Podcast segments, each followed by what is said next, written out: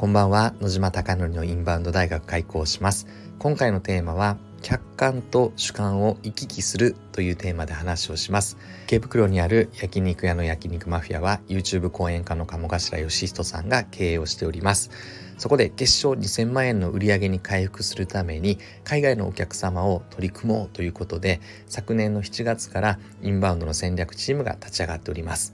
そこで SNS の取り組みインフルエンサーマーケティングホテル営業などありとあらゆるものを取り組んでいこうということでうまくいくことうまくいかないことがあるのでこのスタンド FM を通して皆さんにそのリアルを伝えていきたいなと思っております。ではさて今回はですね本題に入りたいなと思っております。私はですね昨日まで名古屋に愛知に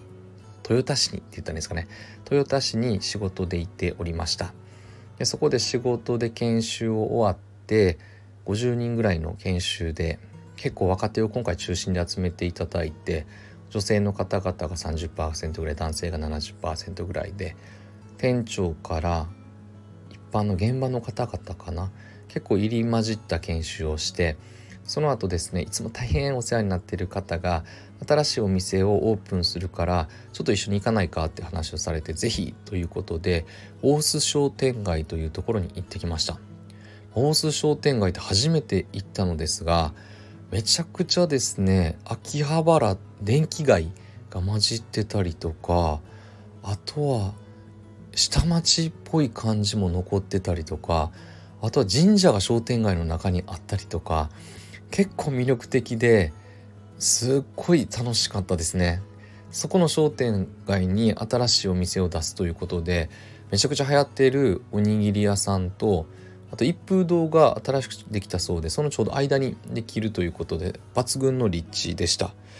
で今回の本題に入りたいなと思ってるんですが今回は何が言いたかったかというとめちゃくちゃですね海外の人が多かったです。であれ？と思いまして実は焼肉マフィアはですね名古屋の錦というエリアに去年の末にですね新しいお店をオープンさせております。これフランチャイズなので鴨頭義人さん鴨さんが経営をしているわけではなくて違う方が経営をされてます。でその方がですね実際に研修って言ったらいいんですかね焼肉マフィアの池袋に研修に来ていてですねやすさんとか結構仲良くなってでやすさんたちと焼肉マフィアの池袋で仕事終わった後にちょっと飲みに行きましょうっていうことで拓也さんと飲みに行った時にインバウンドの話にちょうど昨年になっていて焼肉マフィア池袋ではインバウンド戦略取り組んでいきますよみたいな。もしこれうまくいったら錦のお店にも共有しますかって話をしてて。で、まあ、結論はですねあ愛知は全然あのインバウンドのお客様いないのであの多分それ取り組んでも意味ないと思いますみたいな話をしていました。つまり、えっと、主観的には、お二人のですね主観はインバウンドのお客様いないという判断だったのですが、まあ、昨日私の主観ではあれ？違うなと思っていて結局主観だけではですね判断できないなと思って実際に愛知県のですねインバウンドのサイトを開いてみたところですね、まあ、愛知というのは結論、えっと、インバウンドいましたって話ですね。で実際に、愛知の訪日外国人の客数は33万5440人というデータが出ていて最も多い国籍は中国で14万7771人で台湾が次54万7250人そして香港が2万6159人という流れで、まあ、基本的には日本の統計データに近しいデータが出ていました。で2019年は280万人？で去年のこれはごめんなさい。2020年のデータが今の話。2020年は今の数字33万5千人でつまりえっとですね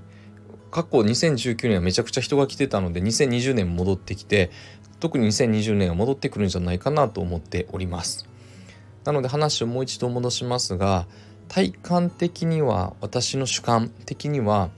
あインバウンドのお客様いるって話だったのがお二人の体感主観ではいないっていう話でつまり主観というのは自分自身が体感している事実を捉えて話をしているのでその事実が私も愛知っていないのかなって言われて、確かにあんまりいなさそうって思ったのですがやはり大須商店街に行った時に体感値が変わってあれ言ってること違うなと思って客観的なデータを見たらあインバウンドいたんだっていうことを感じました。なので改めてですね主観と客観は行き来しなければならないなと思ってて自分の主観が正しいとは限らないので全体的にはやっぱりデータを見る必要はあるなと思っております。ちょっと今私が見てるのは2022年のデータがないのでと2019年と2020年のデータだけですが2019年の数字を見たらいるっていう数字が出てたのでやはりですねこういったところをしっかり捉えながら対策を打っていくことが大事だなと思っております。なので大須商店街面白かったです。っていうことと体感したことが違ったので客観を行き来して主観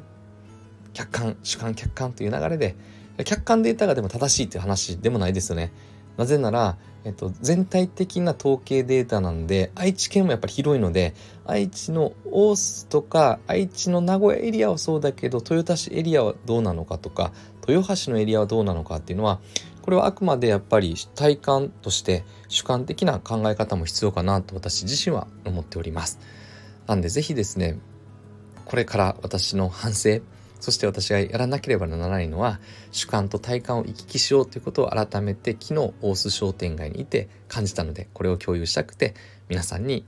このスタンド FM を撮って伝えたいなと思って話をさせていただきました。あなたのお店がたくさんのお客様が